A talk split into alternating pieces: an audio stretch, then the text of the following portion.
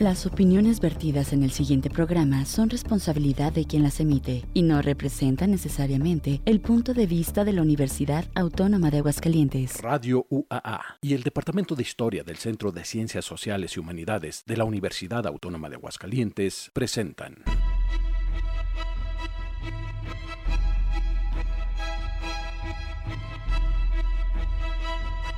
La terca memoria. Historias para contar.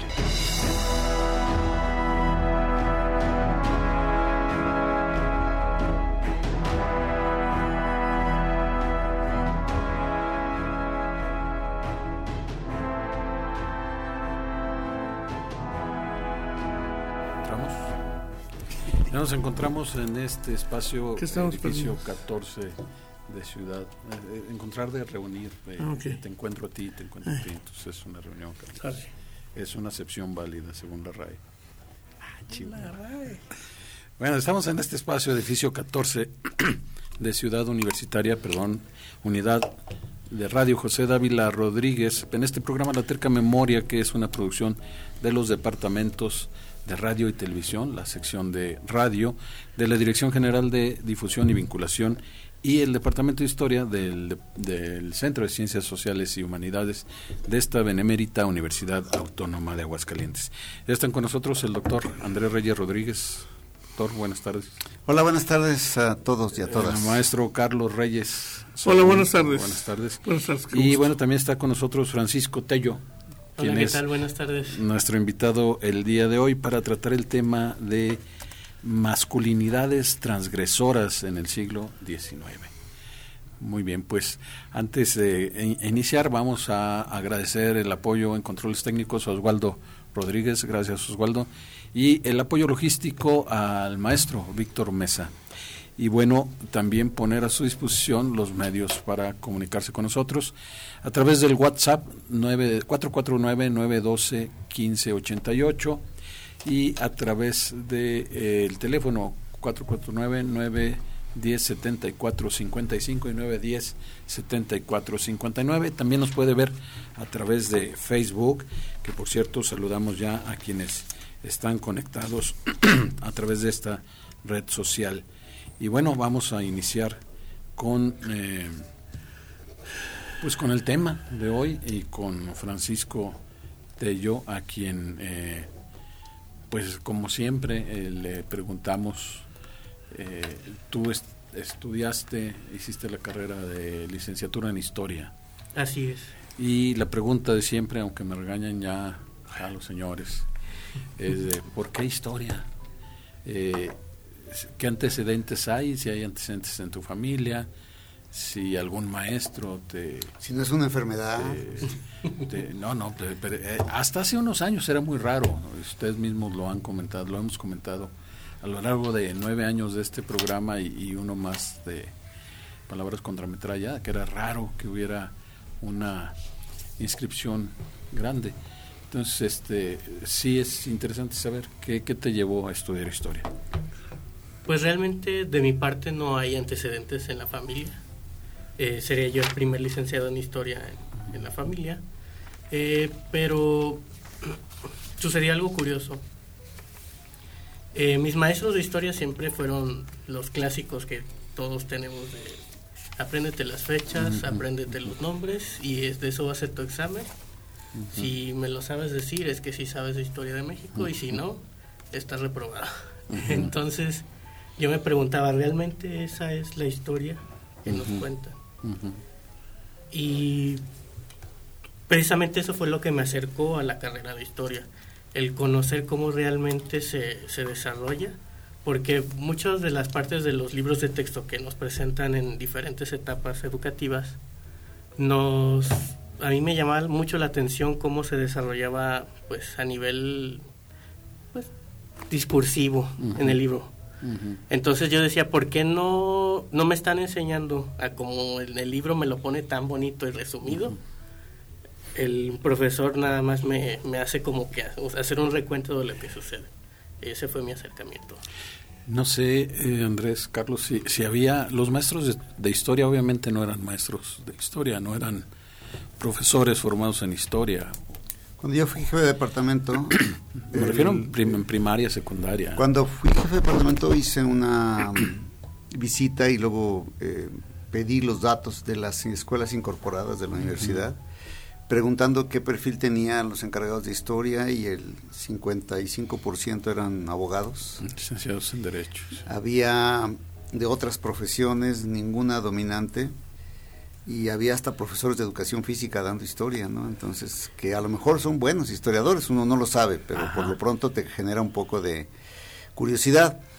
Eh, seguramente era la consecuencia de lo que sucedió muchos años, de que en las escuelas de historia, como no había historiadores, pues escogían al que tuviera gusto por las lecturas o que tenía gusto por la historia y pues lo enseñaban, ¿no? Yo recuerdo, por ejemplo, el vikingo daba, historia y además tenía mucha fama entre los alumnos de que era un buen profesor. Y hablaba de Napoleón y lloraba.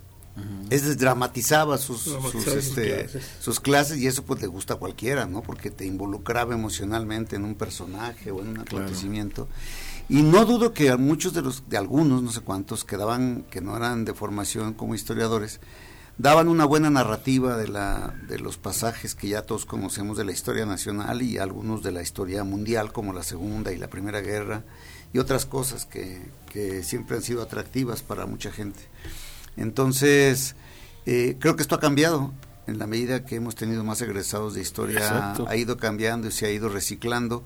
Eh, tampoco es una garantía que porque tienes historiadores vas a tener, porque también hay malos historiadores. Sí, claro. Vas a tener este una, un resultado exitoso, pero me parece que la probabilidad estadística de tener historiadores dando historia eh, te genera una mayor probabilidad de un mejor resultado. Fíjate, el, conjunto de la planta de profesores en el arranque, ninguno era historiador, ninguno. Eran sociólogos, este, estaba yo como politólogo, eh, creo que también eh, José Antonio también era sociólogo, ¿no? José, Antonio, es abogado. Ana Otoño fue sociólogo de inicio también. El primer profesor historiador de origen es Luciano. Y luego vino aquí. No, no, ah, la UNAM. Y luego después de él, este, pues era Rodrigo, Laura. Laura Dávila Díaz de León. No, Laura, era, socióloga. No, no, no, eran, fue, todo empezó con Luciano. Ya después llegaron Benjamín, algunos. Benjamín es historiador también. Ah, pues también Benjamín. Eh, entonces, eh, así empezaron muchas carreras, eh, no, no necesariamente con esto. Pero bueno, así está el punto en este momento. Eran, los abogados eran los receptores de toda la gama humanística. sí claro. De toda la gama. Nomás, les faltaba dar teología, pero ya sería el colmo. Pues quién sabe si a lo mejor alguno ahí en el seminario. Bien, eh, saludar a Luis Arturo Sosa Barrón desde el archivo del ICA. Y bueno, hay dos. Tu segundo apellido es Uribe, sospecho. Eh, no tengo Uribe, pero mi mamá sí es Uribe. Ah, bueno, porque Laura Uribe dice felicidades. Y bueno, y Ana Tello también muchas felicidades, Francisco. Muchas gracias. Con unos corazoncitos. Bueno, eh, y les recuerdo que estamos en, las redes a través de Radio UAA. 94.5 FM. Y bueno, eh, después, ya cuando ingresas a la universidad, esa, esa visión de la historia que tenías, ¿qué pasó? Cambia radicalmente. ¿Cambiaron los maestros o siguieron siendo igual? Pues yo tengo un, un origen un poquito distinto. Yo empecé la carrera en, en Villahermosa, Tabasco, en la y la volví a reiniciar aquí en la UA. Eh, los maestros en sí me fueron formando de que realmente esta historia que te presentan en los libros de texto es la que llamamos la historia de bronce, donde te presentan héroes y villanos, fechas. Eh, y como que empecé a, ver los, los, hechos históricos como un fenómeno, como algo que iba cambiando tanto socialmente, culturalmente, y eso fue lo que a mí me llamó mucho la atención. Eh, ese panorama, ese cambio de panorama realmente sí abre a uno los ojos porque empiezas a ver, bueno, para empezar, la historia que tú estás leyendo es una interpretación de alguien y tú tienes que ver si aceptas esa interpretación o buscas otra que te convenzca o, las enfrentas y encuentras como que puntos en común o discrepancias que, tú vas a ir como que armando. Muy bien, y la, las ya entrando un poquito a, esto, la historia, en todos lados hay historia, ¿no? Sí. ¿Cómo es que eh, ya en el transcurso de tu carrera te decides por la temática de, de tu trabajo recepcional? Bueno, en mi caso eh, fue de interés personal, porque había estado desarrollando temas de trabajo finales en muchas más el tema del baile de los 41, el famoso baile de los 41 en la Ciudad de México. Eh, y realmente eso es lo único que hay estudiado en el periodo en cuanto a homosexualidad, la Ciudad de México. Y yo dije, bueno, entonces, ¿qué pasa con, pues en mi caso, Aguascalientes, que era donde estaba yo estudiando? Perdón, este, rapidísimamente, eh, Luis Arturo Sosa nos dice que también Alfredo López Ferreira mm. es historiador de origen. claro. Y Benjamín Flores. Y bueno, sí. Un saludo, este, Armida Alonso. Sí. Está malita, entonces está, este, Oye, se me estaba pero firmes ahí. Bueno, esperemos que se recupere. Como siempre, sí. Pablo Villa también. Eh. Y perdón, se me estaba pasando, a ver si no me regañan. También es, hoy es cumpleaños de mi señora esposa, Rosa María Delgado Díaz. Le enviamos un, un abrazo. Un saludo también, un abrazo. Y bueno. Un abrazo para ella y un pésame por ti. Ya llegó el doctor Ismael Andín. Pueblo. ¿Cómo está, doctor? Pueblo, pueblo rico, pueblo pobre. El pueblo bueno. Ah, pueblo bueno, cierto. Bueno, pues vamos a, continuar. Entonces, eh, pues ya, seleccionas el tema. Vamos a entrar en el, en el siguiente eh, bloque, porque ya casi tenemos que hacer una pausa para eh, escuchar música. vamos a entrar en la estructura, si no disponen otra cosa y si no tienen alguna pregunta antes de que abordemos a la estructura de la investigación. si no, pues vámonos a la música, vamos a escuchar un tema que pueden escuchar, mañana sí van a escuchar este tema, el, siguiente no. Es de un joven, joven así como ustedes, que el pasado 21 de este 2024 llegó al séptimo piso. Y que yo creo que lo hemos escuchado más en voces de otros personajes que en su propia voz, que ha venido mucho voz calientes, es Jaime, Jaime López. Y vamos a escuchar en su voz un tema muy llevado y muy traído y que lo hizo famoso Café Tacuba. Escuchemos en voz de Jaime López, Chilanga Banda.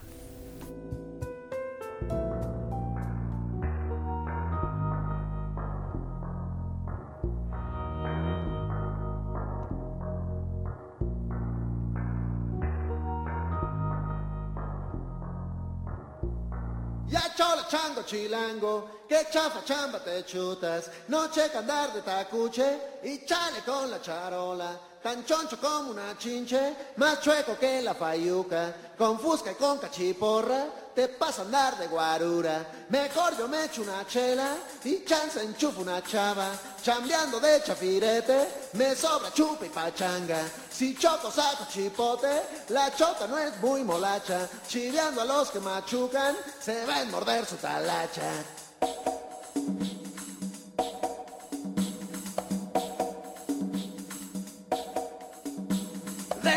Caigo al congal. No manches, dice la changa. Al choro del te por ocho, en chifla pasa la pacha. Pachucos, cholos y chundos, chichifos y malapachas. Acá los chompiros rifan y bailan tibiritábara. Y bailan tibiritábara. Y bailan tibiritábara. Niñero mata la bacha y canta la cucaracha.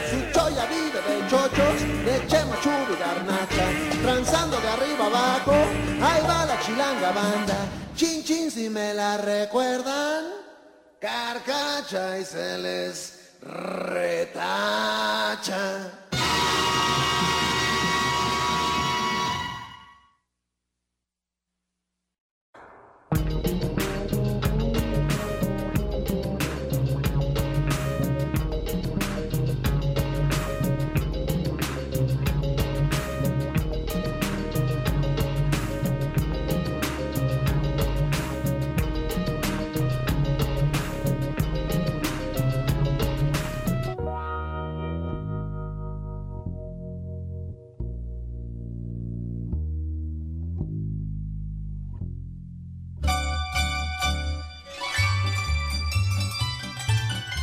El día a día en la historia, la historia. Con el cronista Carlos Reyes Agüe. Nada más, Carlito. No sé si mencionaste a Pablo Villa, que también manda saludos a Tello. Creo que no te dijimos, ¿vale? No, muchas gracias. después, sí. El profesor era Alejandro Topete del Valle, de Historia de México. Estamos eh, con, con Carlitos, doctor. El 26 de enero de 1912, la compañía telefónica de Aguascalientes, ese es un textual que tomo del Republicano, del periódico semioficial del Estado. La compañía telefónica de Aguascalientes, había una compañía telefónica aquí, fíjate, repartirá 12 pesos por acción en la casa del tesorero, señor Francisco Bernal, cita en la segunda calle de Primo Verdad, número 18, antes San Juan de Dios. ¿Por qué los iba a repartir? Yo no sé si eran dividendos o... no, porque se ponían a la venta, supongo. Venta, sí. Son acciones es a la venta.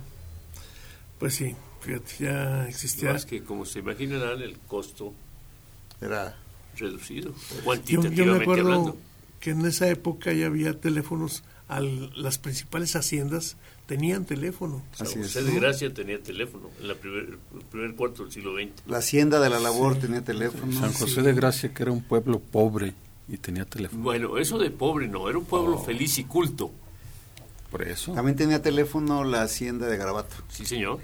Sí, Esa- con esa misma línea llegaba a San José de Gracia. Puede ser. también acá rumbo al llano también, que Palo Alto. Uno no pensaría que esa tecnología estaría Ay. presente en las haciendas, ¿no? Sí. Las Era haciendas cuestión de alambres. Sí, sí, pero, pero uno no se imagina esa, ese tipo de situaciones en Pero Aguascalientes. había un- Pero bueno, bien, había, había, había muchas más cosas que no nos imaginábamos. La luz eléctrica llega también en- a principios del siglo XX y luego llega también, este, empezamos a tener un sistema de transporte Los tranvías con tranvías que parece de sociedades muy muy avanzadas que hoy no tenemos. Pero eran de mulitas. No, No, no, no, los eléctricos Eran Los de Mulitas 1905. son en el último cuarto del siglo XIX. Sí. Ya en los inicios del 20 ya era el, el que les 1905. trajo Cuando no, llega la luz eléctrica, pues, John eh, Douglas fue el que tuvo la compañía de tranvías. Yo tengo un dato que en 1904 inician en Ciudad de México tranvías eléctricos y en 1905 inician en, en Aguascalientes. En Igual que el cine. El cine en 1895 inicia en en México, México. y en 1896 inis- inician las proyecciones en Aguascalientes. Muy bien, pues seguimos. si. Íbamos muy, serie cerquita de, de la Ciudad de México. Gracias. Y ahora sí, vamos, si no disponen de otra cosa, que nos platiques. La estructura no es un examen de... de- de- de- es que nos platiques cómo, cómo estructuraste, digamos, este en un espacio temporal y, y de qué manera separaste los temas. Ah, primero el tema. Bueno, sí, ¿Cuál sí, ya, tema? ya lo... Bueno, el, el tema, el título es Jotos afeminados y otras masculinidades transgresoras en Aguascalientes, de 1871 a 1906. Eh, el periodo lo voy acomodando porque en los estudios que yo leía sobre la Ciudad de México siempre había una separación a partir de la generación del Código Penal de 1871. Entonces, se supone que a partir de ese momento el delito de sodomía queda eliminado de la pen- del, del sistema penal mexicano. Y yo dije, bueno, pero se sigue se siguen tratando como delincuentes a estas personas, quiero saber por qué. Eh, trasladé el espacio a Aguascalientes y me encuentro con una sorpresa de que aquí en Aguascalientes existe una ley de reforma que inicialmente era una serie de artículos de discusión entre el Congreso y otras autoridades jurídicas en donde restituyen como tal el delito de sodomía. Entonces, Aguascalientes viene siendo a lo que se conoce hasta ahorita del tema, una excepción a esto que sucedía lo- normalmente, que se les juzgaba como un delito contra la moral y las buenas costumbres, aquí no, aquí sí era el delito de sodomía. Entonces, por eso es ese corte temporal, que es como el espacio donde todavía... El sigue- 71, ¿no? Que es donde viene la ley. Y en el otro corte, en el otro extremo. Eh, viene siendo el pues el final estamos al final del porfiriato casi y pues es el último caso registrado que yo tengo físico del archivo histórico En aquí en Aguascalientes. Aguascalientes Esa es otra de las preguntas. Normalmente, ¿cuáles son tus fuentes? ¿Solamente el archivo? Este, ¿Seguiste algún, digo, encontraste, supongo, nombres? ¿Hay narrativas de nombres, hechos y lugares o solo es acusación? No, todo lo que yo estudié es judicial. Todos son mm. casos penales. Vaya, es papelológico el, la información. Pues Así es. Lo que tienen de rico estos documentos es que como se trata de un delito que afecta y estigmatiza a la persona que es acusada, hay muchas alegaciones, hay muchas defensas, hay muchas acusaciones como que van empezando a, mostrar estas cargas sociales o entre el lenguaje se empieza a colar como que la idea hacia la sodomía de la sociedad.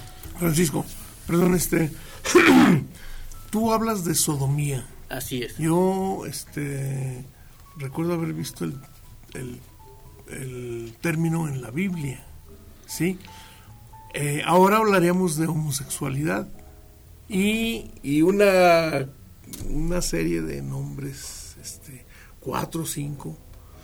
Eh, ¿Cuándo aparece el término homosexualidad? ¿No aparece en esta época? A ver, esto esto me llama la atención. Eh, existe un proceso que en el pues en la historia de la sexualidad se le conoce como medicalización de la homosexualidad. Esto se da en el precisamente en el siglo XX a inicios en Europa. A lo mejor son ideas que empezaban ya a transmitirse aquí en México, pero no estaba pues, tipificado, no, no se hablaba ni de manera de lenguaje coloquial de la homosexualidad. Porque, por ejemplo, este, este término de los 41 pues sí tiene un origen muy un hecho. ubicable, un, hecho, por ahí en 1903, 4, una cosa así. Es del 1, 1901. Eh, los 41 y los Jotos. Entonces, este, sí empieza a haber esta designación. Ahora, otra cosa que me llama eh, la atención es que hablas de masculinidades y las mujeres.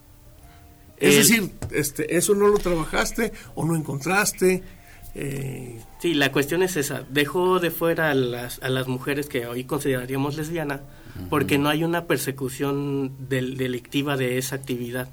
Realmente el, este delito es de origen colonial. Y por eso el, el, como el nombre bíblico y de hecho en la introducción, bueno, en el primer capítulo de mi tesis es esa exploración, ¿no? Bueno, orgánicamente todos tenemos una etapa, hombres y mujeres, transitoria alrededor de la adolescencia de comportamiento homosexual. Hay la pareja de dos muchachas, la pareja de dos muchachos que son extraordinariamente amigos, coinciden en acciones, conductas y lugares y se están tan cercanos sin el ejercicio de la sodomía, sin el ejercicio de la presunta eh, corporalidad, por ejemplo, en la mujer, y pasa transitoriamente eh, aparece y pasa. Y es un comportamiento que orgánica y médicamente lo tenemos. Pero estamos en la parte de, la esta definición que tuviste que hacer, ¿no? De muchas cosas, muchos recortes de observación. Eh, eso es lo que comprende la, la, primera parte, ¿no? No sé si hay algo más de esta primera parte para completar lo que Mario preguntaba en un principio de las otras partes que tiene tu trabajo. Eh, pues vendría siendo como que eso es lo que me hace delimitar el tema y las otras partes del trabajo, la primera es la exploración del origen del delito aquí en el territorio que conocemos como México, que es la conquista, y su extinción, que fue con el, la creación del Código Penal de 1871. Y en los otros capítulos exploro jurídicamente cómo se trataba el delito, su proceso penal y después a una construcción de las estas identidades, los nombres que les llamaban durante los juicios, que son jotos afeminados, y el sodomita como tal la figura, y después cómo la sociedad pues vigila esta parte, cómo trata de controlarlo o cómo reacciona hacia estas personas que no se identificaban como tal, sino eran señaladas como tales. Sigo hablando eh, eh, médicamente se habla de que en algunas sociedades del 1 al 3% tienen comportamiento homosexual. No sé si es solo actitud, si es práctica o es ejercicio rutinario. Se ha aceptado en, algunas, en algunos países, se ha ridiculizado en otros, se ha eh, calificado concretamente con un vocablo que no me parece tan malo, refinamiento cultural. Entonces, eh, tenemos que estar atentos a las diferentes nominaciones, aceptaciones, acusaciones y castigos. Porque, por ejemplo, aquí tiene que ser perseguida de una identificación del comportamiento, acusación del hecho y comprobación guion castigo. Doctor, estamos en un periodo delimitado que marca Francisco, que es 1871-1906. Es porfiriato. Sí, entonces yo creo que es importante también poner en el contexto, ¿no? no es lo mismo, y lo decíamos hace unos días en, otra en otro tema, y ustedes lo han tocado muchas veces, no es lo mismo el contexto actual y no podemos ver los hechos históricos de yo creo que de casi nada con los valores de hoy con los valores de hoy. Entonces eh, incluso los médicos supongo verdad entonces y después finalmente eh, cómo cómo cierras el eh, pues cierro precisamente con con lo que era mi hipótesis inicial del, del trabajo, que la sociedad eh, existe como un instrumento de control que se usan emociones como la vergüenza para ir como que agrupando, segregando estas personas y hacer como una acción correctiva para que sean conductas que no fueran repetibles, acompañado de la persecución oficial a través del delito. Eh, entonces, por eso, este, Principalmente por eso no mi trabajo no es homosexualidad en el siglo XIX, porque no lo puede encontrar la homosexualidad en el siglo XIX. No existe la homosexualidad en el siglo XIX. Existe la conducta que llaman sodomía, que la persiguen porque es un desperdicio de una actividad sexual que se supone que está destinada para crear a la familia, al orden de la sociedad en esa época. Hay que recordar, por ejemplo, la epístola de Melchor Campo, ¿no? Como de 1850 y tantos, cómo consagra el matrimonio entre el hombre y la mujer. Y, y enuncia una serie de características para ambos. ¿no? Para la mujer solo un hombre, para el hombre solo una mujer además. Sí, entonces, bueno, de pronto... Además que eh, los hicieron que se la aprendieran más, yo no me acuerdo de nada de eso. Ay, sí. Bueno, no. De pronto, este, toda la mentalidad se norma alrededor de, en este tema, en este campo se norma alrededor de, estas formas de, estas visiones. Pues, no, no, sé si hay tiempo, pero hago las preguntas, Mario, ya nos dirás cómo andamos de tiempo. Pero, eh, Francisco, me gustaría saber qué referencias este, tomaste de otros estudios, eh, de otros autores o autoras, y luego eh, que nos digas un poco de la ya del, del observable de los, de los casos, cuántos casos eran y, y de qué características un poco. Claro, de autores principales eh, tengo a Alejandra Palafox, ella se dedica mucho a los estudios de, de la homosexualidad en Ciudad de México. Eh, tengo a Úrsula Campbell pero ella se dedica más a lo colonial, pero igual, eh, delito de sodomía durante las transiciones de barcos a, a los pueblos de India como otras dinámicas, como por ejemplo los titiriteros que iban paseando de pueblo en pueblo. Hay un caso que ella registra y estudia meticulosamente. Y también, pues obviamente, Lisa Speckman, que es una autoridad en lo que es historia judicial y crimen y castigo, todos esos tipos de, escrituras. Eh, también eh, a Serge Grunsky, él también escribió sobre la homosexualidad en su libro Quemando Mariposas y en, ya en el trabajo en, mis fuentes yo tengo nueve casos eh, de los cuales todos están completos, son bastante grandes, de 40 fojas hasta 90 y tantas fojas. Cada caso. Cada caso, eh, entonces sí este, están ricos en lenguaje sobre todo.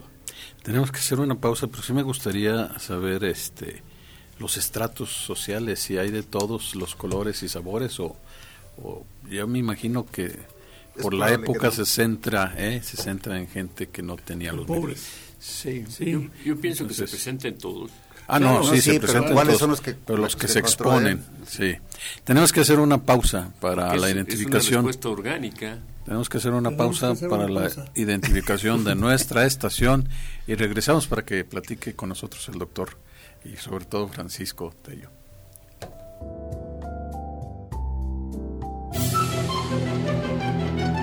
La terca memoria.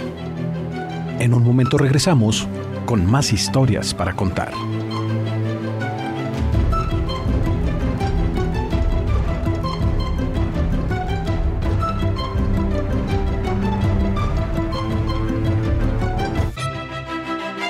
La terca memoria. Regresamos, tenemos más historias para contar.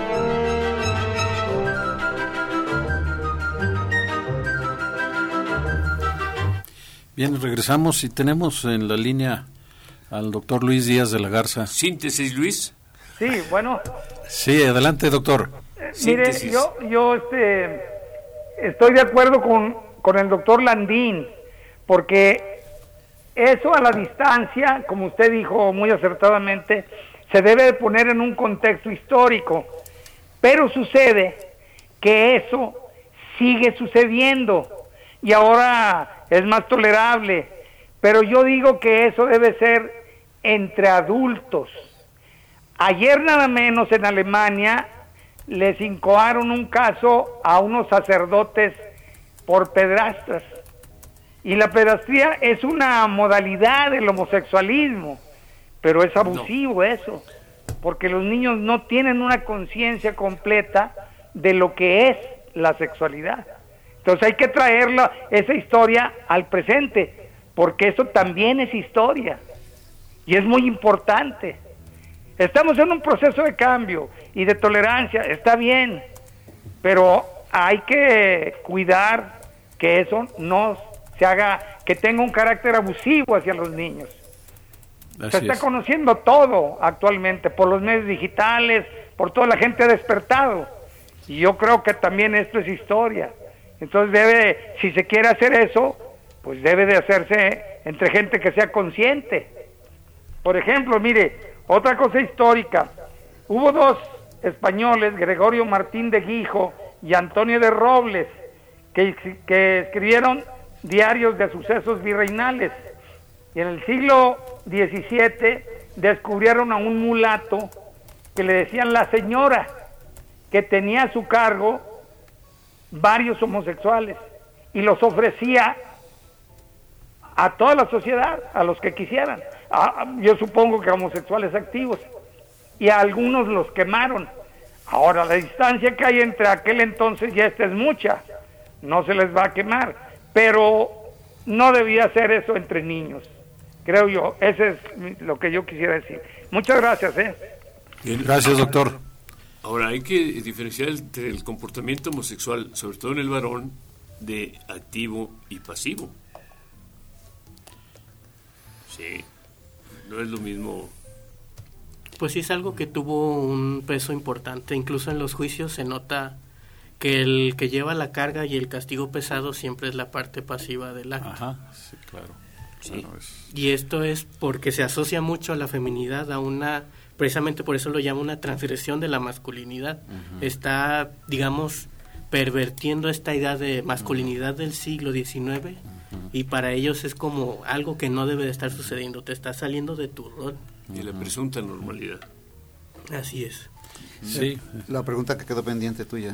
¿Cuál, cuál era? Ya se me olvidó. Eh, ah, sobre los estratos sociales. Ah, sí, estratos sociales. Eh, bueno, en este caso, en Aguascalientes, eh, yo identifiqué puro este caso en la ciudad, hay uno que otro rural, todos son de estratos bajos. Eh, lo normal es que cuando sucedía en la colonia, en estrados altos, usaban sus influencias. Incluso se daba entre padres de iglesia y ellos este, llegaban llorando a su, cardenal o a su superior a decirle por favor perdóneme cometí este pecado para que le redujeran la sentencia y lo único que hacían era cambiarlos de ciudad. Sí había había conflicto de autoridad y era entre los militares entre los monjes entre las monjas entre los maestros. O sea había eh, posición de autoridad. ¿Entre los doctores, doctor? También, también, sí, sí, sí. Es que dije, se está echando todas las profesiones. Sí, lo más que no, debemos generalizar. Sí, entonces lo que puede estar ocurriendo de que en la documentación no aparezcan estas personas de alta sociedad son las influencias. Sí, el poder del dinero también. Así es. Muy bien. A menos que eh, sea Ignacio de la Torre y Mier. ¿Y en el medio rural cómo estuvo?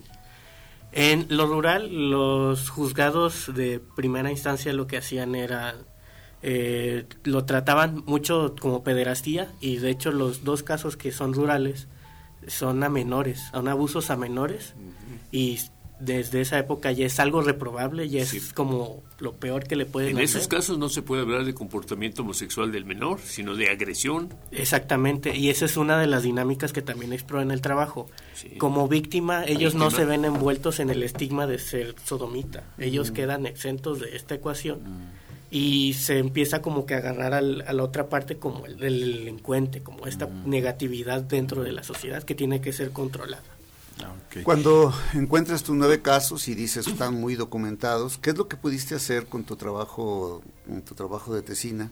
¿Hasta dónde pudiste llegar? ¿Lograste agotar todo lo que se podía sacar de estos documentos o todavía te faltó este, trabajar más eh, esta fuente? Eh, en cuanto a los casos, sí los exploré desde varios enfoques. De hecho, los uso mucho en todas las partes del trabajo eh, lo que pude haber explorado a profundidad es la parte legislativa de esta reinstitución del delito de sodomía. Tengo el dato, lo rescaté de, de qué decreto es, el decreto número 112, y tengo el documento, pero no lo, lo toco poco, así de, este documento cambia la legislación y se preocupa por reintegrar, porque son alrededor de 135 artículos, de esos 135, casi todos se preocupan por modificar las, las penas y cómo se van a aplicar en Aguascalientes, y cuatro son de índole moral. Y esos cuatro agregan cosas, delitos como el amaciato, el de sodomía y cómo deben de castigarse.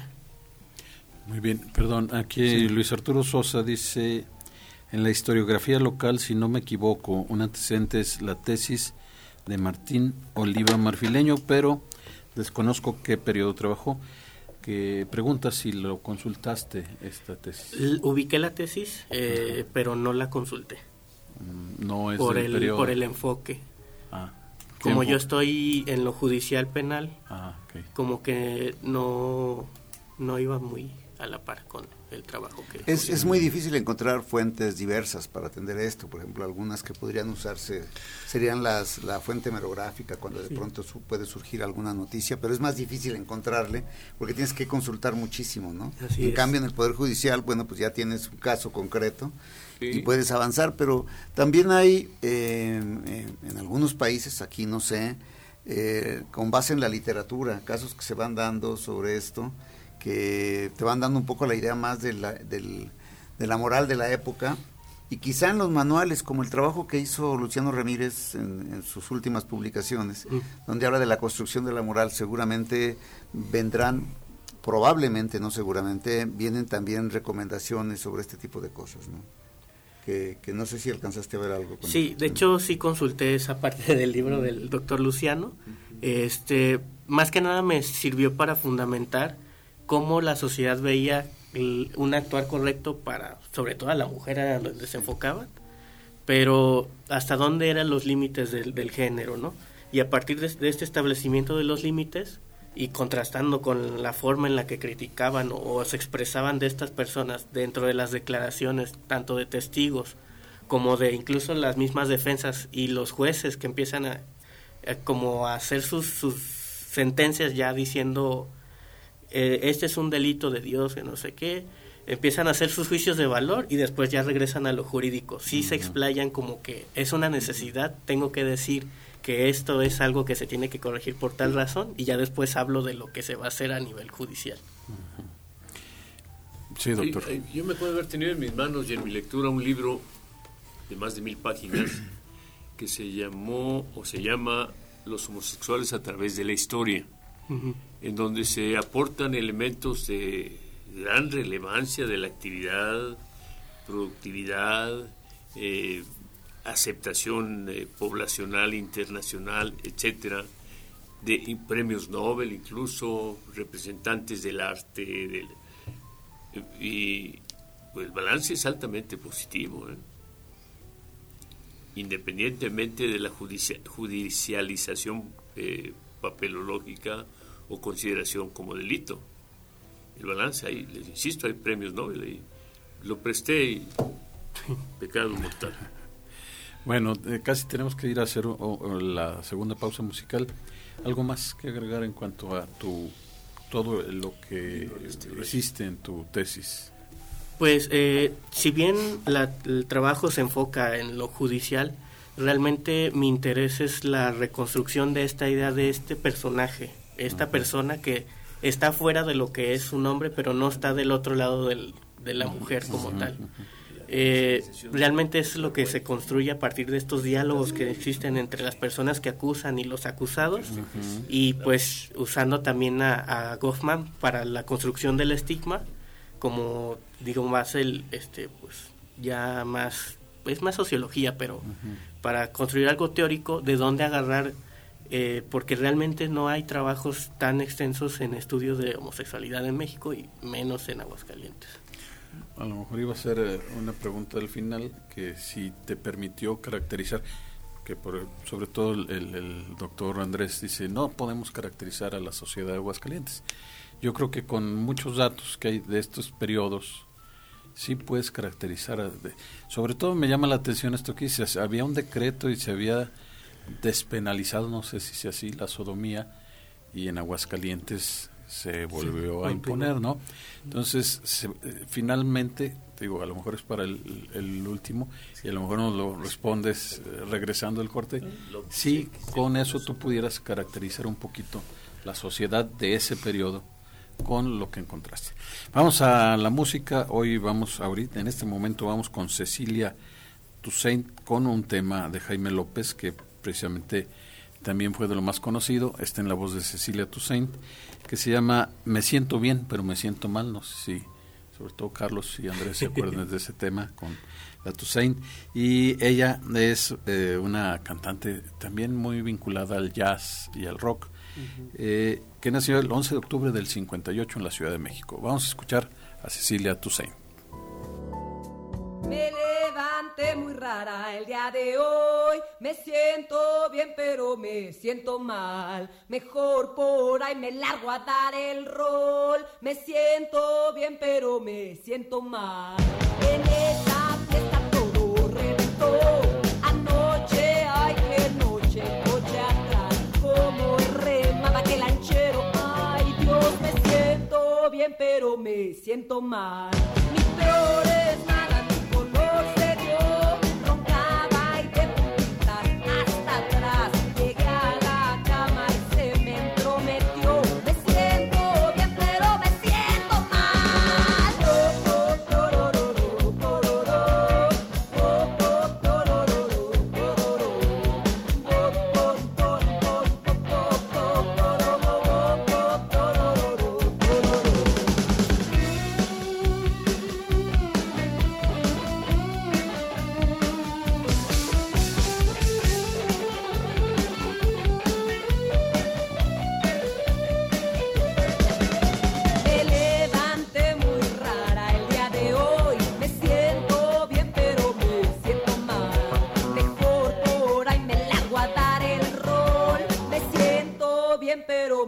siento mal. En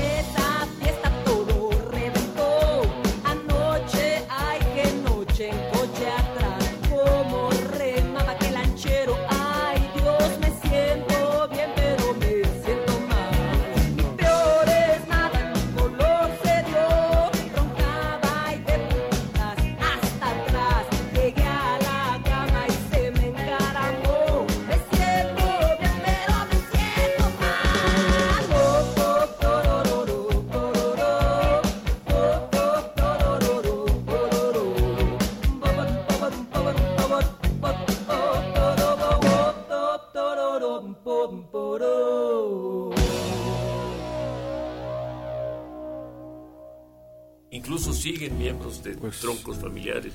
Eh, Este, una- Carlos. rapidísimamente, Sí, doctor, sí. tengo la pena de comunicarle que la palabra paleológico no existe. Yo no la escribí. No, dice papel, papelológico. Papeleológica. Papelológico. No, es, un, Papelológica. es un neologismo el doctor Landín.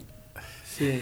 Es el diccionario Sí. Landín español, español Landín. es un neologismo. Yo, yo he, he, este, con- soy profesor de etimologías griegas y latinas. Ándele. Sí. Disfagia camotil no existe. Distosia cherotil no existe. Heterotopia urinaria no existe. Pero las raíces griegas nos dan la explicación concreta de los hechos. No, pues ya, qué digo.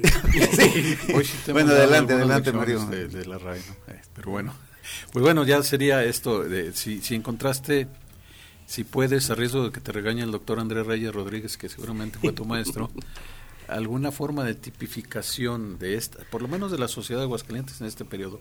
Has dicho muchas cosas que me llaman la atención, como es el quemarlos, que no, creo que es el, poner ante la sociedad esta gente decir eso es un joto sí.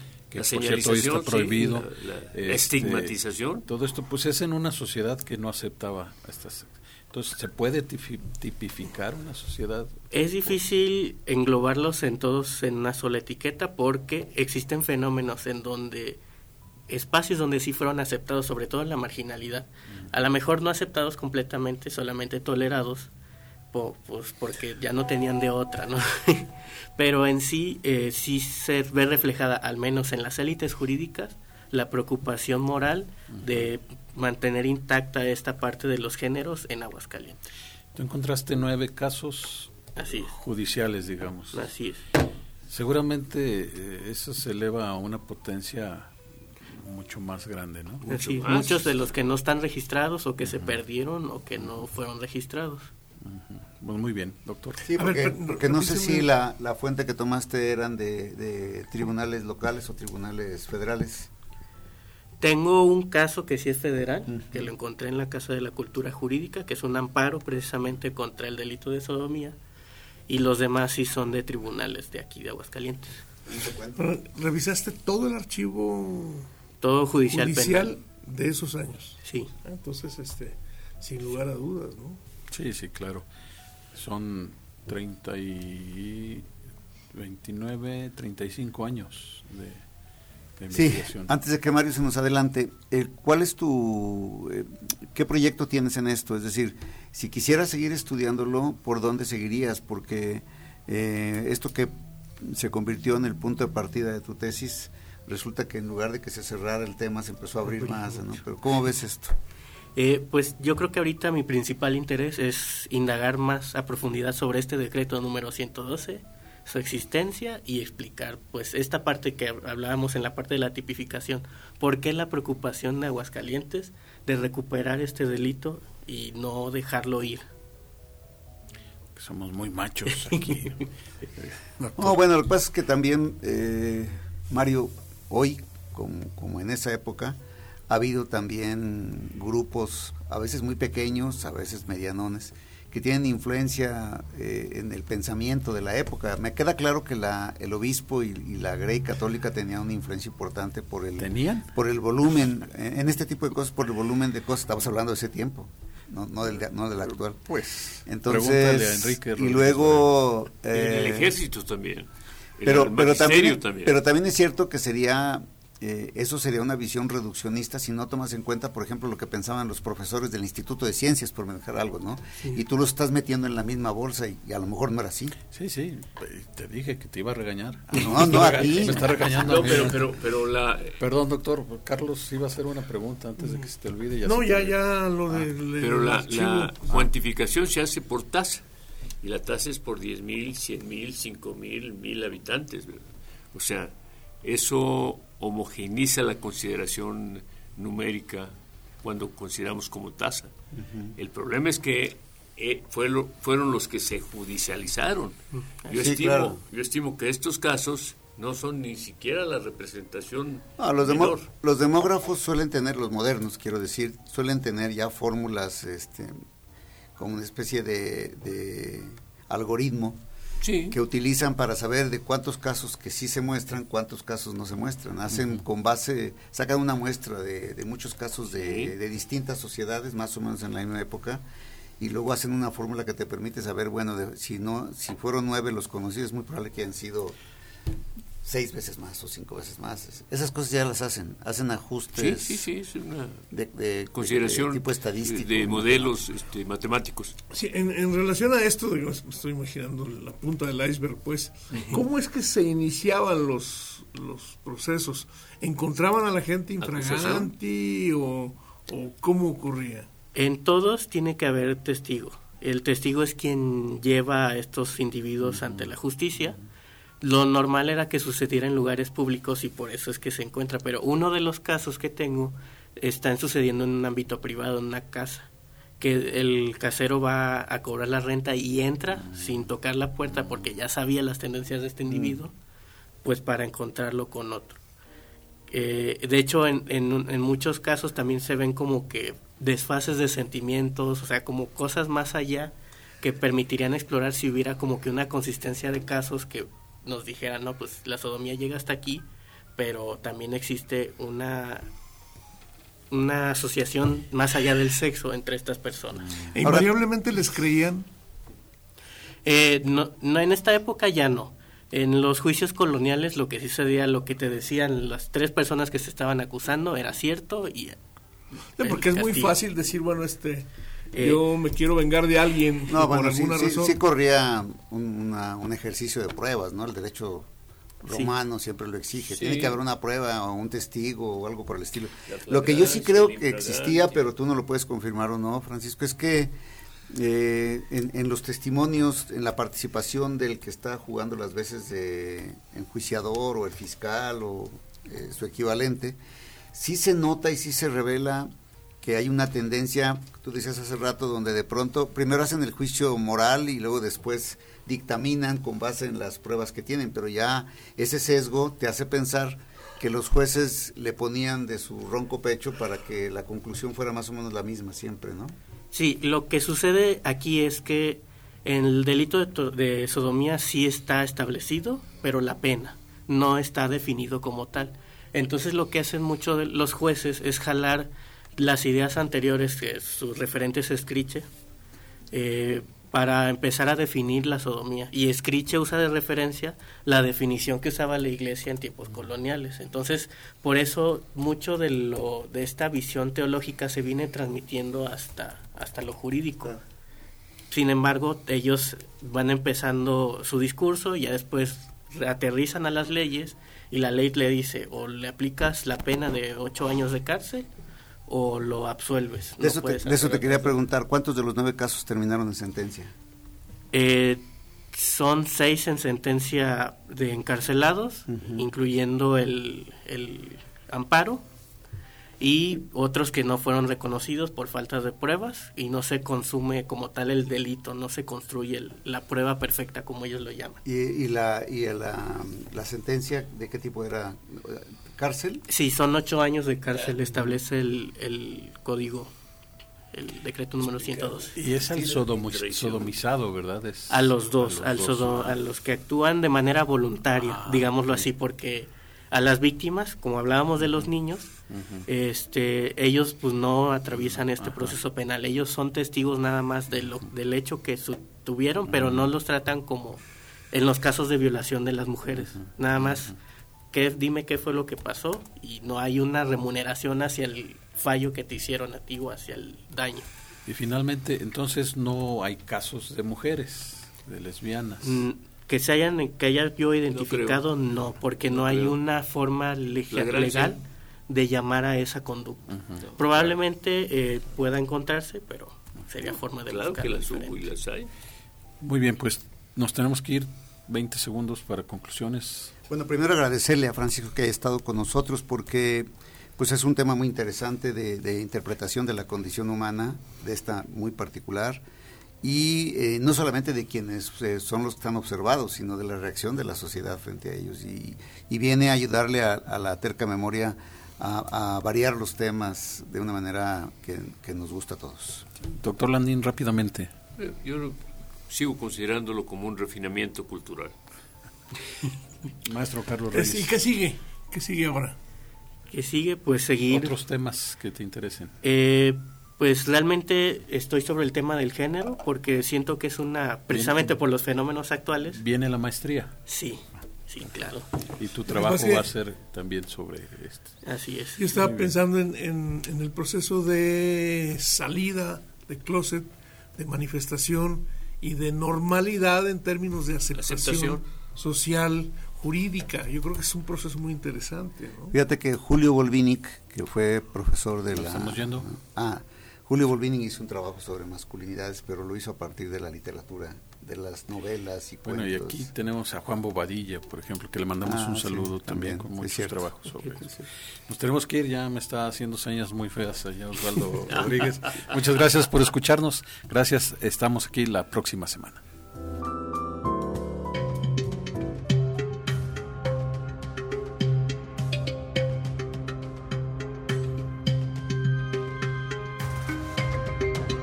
Radio UAA y el Departamento de Historia del Centro de Ciencias Sociales y Humanidades de la Universidad Autónoma de Aguascalientes presentaron